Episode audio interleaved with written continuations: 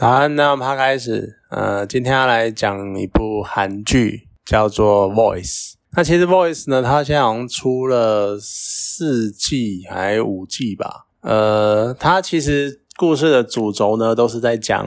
一个，就是它同一个女主角，应该是同一个女主角，她演了四季，那全部都是围绕在这个女主角身上。那她的特殊点呢，就在于这个女主角她会，她的听力非常的好。呃，你看第一季的描述，你就可以知道他听力非常的，已经到一种胡烂的程度了。对，反正他的听力非常的好。那他在呃，至少就我看第一季的设定，他在那种人家一一一二，也就是我们的一一零那种报案中心服务。那当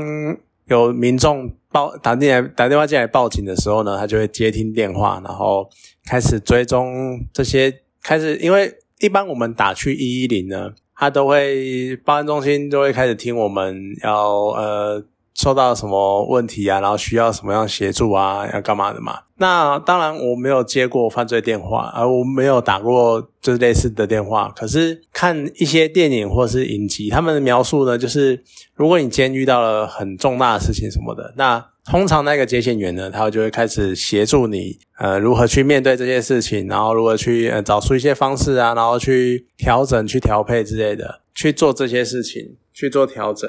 那这一部呢，就是女主角她叫江劝九，她一开始还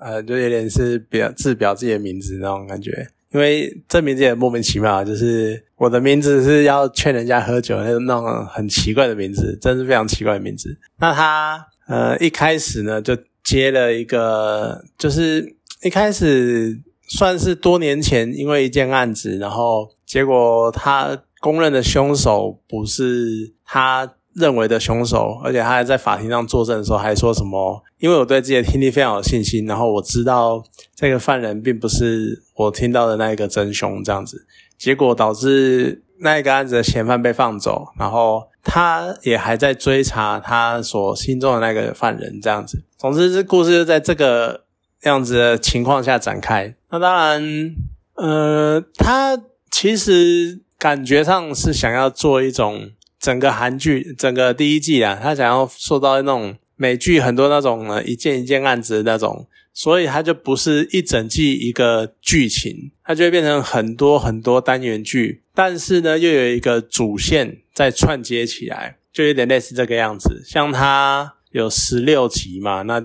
好像也介绍了八九个案子。那他会用比较特别的方式，是比如说档案呃档案章节之类的 c h a p e r One、Chapter Two 这样子，然后去介绍一个一个案子。然后在这些案子的过程中呢，又连接起追查当初那个案子的真凶，也就是。毛太久这位凶手的过程，那在这一个为什么会想要看 Voice 呢？其实也跟毛太久有关系，因为我之前看了一部韩剧叫《他的私生活》，那他的其中的男主角呢就是金财玉，那也就是这一部 Voice 的犯主要嫌犯就对了。那他在那一部演的很好啊，就是他的身生活也演的不错。啊，那时候看讨论，就一堆人在讲说什么，他忘不了金财玉当初在演毛太久的时候那个阴险弄，或是令人发寒的微笑之类的，就很多这种叙述，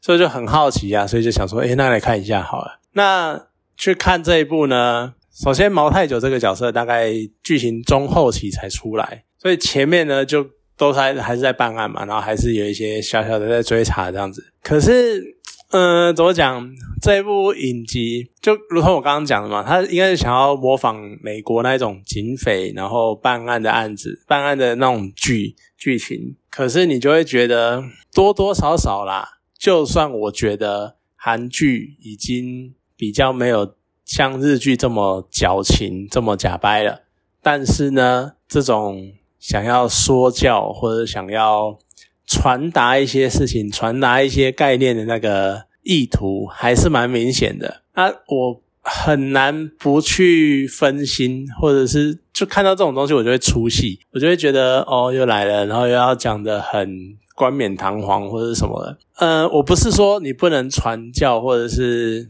不是传教，就讲的好像就灌输大道理，不是不行。可是你不需要，就是我觉得可以用点的，然后让观众自己去发现这件事情，不需要特地去强调或者特地空出一段，然后讲一大堆大道理这样子。看到这种片段，我都会比较出戏一点。再加上呢，这部在看的时候，我跟我女朋友一直觉得说，这就是情的影集，因为从一开始那一个跟要跟张翠九搭档的那个警探，我忘记好像叫郑赫吧，他呢就是因为他的老婆当初被茅太久杀了，可是那一个凶手，他当初抓他当初以为的那个嫌犯，却因为江劝九的证词而被放走，那他就非那个时候非常不能原谅江江劝九。所以在一开始知道江天九回来，甚至于要把他招募进去当他的小队员的时候，他非常的抗拒，非常的不爽。可是前几个案子呢，江天九要让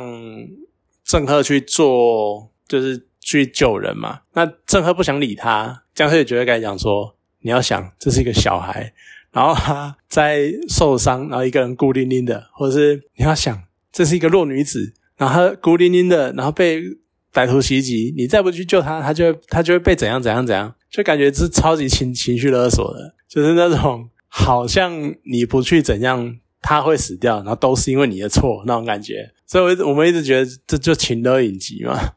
就是疯狂的用情绪勒索，然后强迫你做一些事情。所以这一段也会看得让人觉得有点出戏。不过整体来讲，感受得到他的用心呐。就是像他的那种办警察办案啊，然后那种场面啊，还有动员的那个样子，还有剧情的连接，然后想那些案子。虽然说女主角有点江劝九有点过度神话的那个能力，让人觉得有点胡烂，像是他几乎什么都听得到，然后什么都分辨得出来，或者是即使他一开始没有，他会讲说什么没有听过的声音，可是他在。仔细听一下，他又会觉得哦，好像很像什么什么什么声音。我其实也不能说不是不可能呐，可是就还是会有一种超现实的感觉。而很多情况下呢，当你是一个建呃奠基在现实情况下的影集，然后出现了超现实的能力的时候，你就会觉得有一种不合逻辑的感觉。所以它。这部影集没有办法把这种不合逻辑的感觉有点类似消除什么的，就而且会有点夸张到感觉好像江劝九讲什么就是什么那种感觉，所以多多少少算是一点点缺点吧。不过呢，江劝九，而且江劝九他有点一号表情吧，他表情并没有很多，他大概那个脸就是那几个表情这样子，所以嗯，算还好。可是。这个时候就要讲到金彩玉演的毛太久哦，那真的是，我觉得是把那种变态、那种心理变态，然后那种以杀人为乐的这个样子演得很好。就你看到他，你真的我能够体会当初一堆人在那边推文的时候推说什么，呃，看到现在忘不了他的那个当初那种邪恶的笑容啊，然后那个邪恶笑容真的是非常的经典。你看看到那种看到他的微笑，然后你就会。而且是那种，而且有时候是那种冒着青筋的那种微笑，我其实真的很佩服这种演演这种样子的人，就是冒着青筋，应该是非常愤怒、非常激动，可是你又能够微笑，我真的觉得这个是一个非常呃，算是矛盾或者是一种极致的表现。那这个真的是他金台玉真的是演的很好。就要把那种变态的样子演出来，已经到那种讲给小朋友可以拿来吓小朋友的那种程度。你再不听什么金毛太久就来找你的那种感觉，那种那已经到那种程度，就它会让你心里面有阴影。所以我觉得可能整部剧最大的、最值得一看的，大概就是金彩玉，就是毛太久了吧。那其他的话啊，加减啊，对。所以其实虽然蛮多人推崇。Voice，然后要从第一季开始看什么什么的，可至少到目前为止，我对第一季的感觉是有点普通，有点会让我有点退缩。可能之后有机会再来看个二三季吧，不知道。不过还有一堆剧可以看，所以也有可能就会被我放弃了之类的。好啦，那总之今天就是讲个 Voice 这部情的影集，对。好了，那今天就介绍到这边，好，谢谢大家。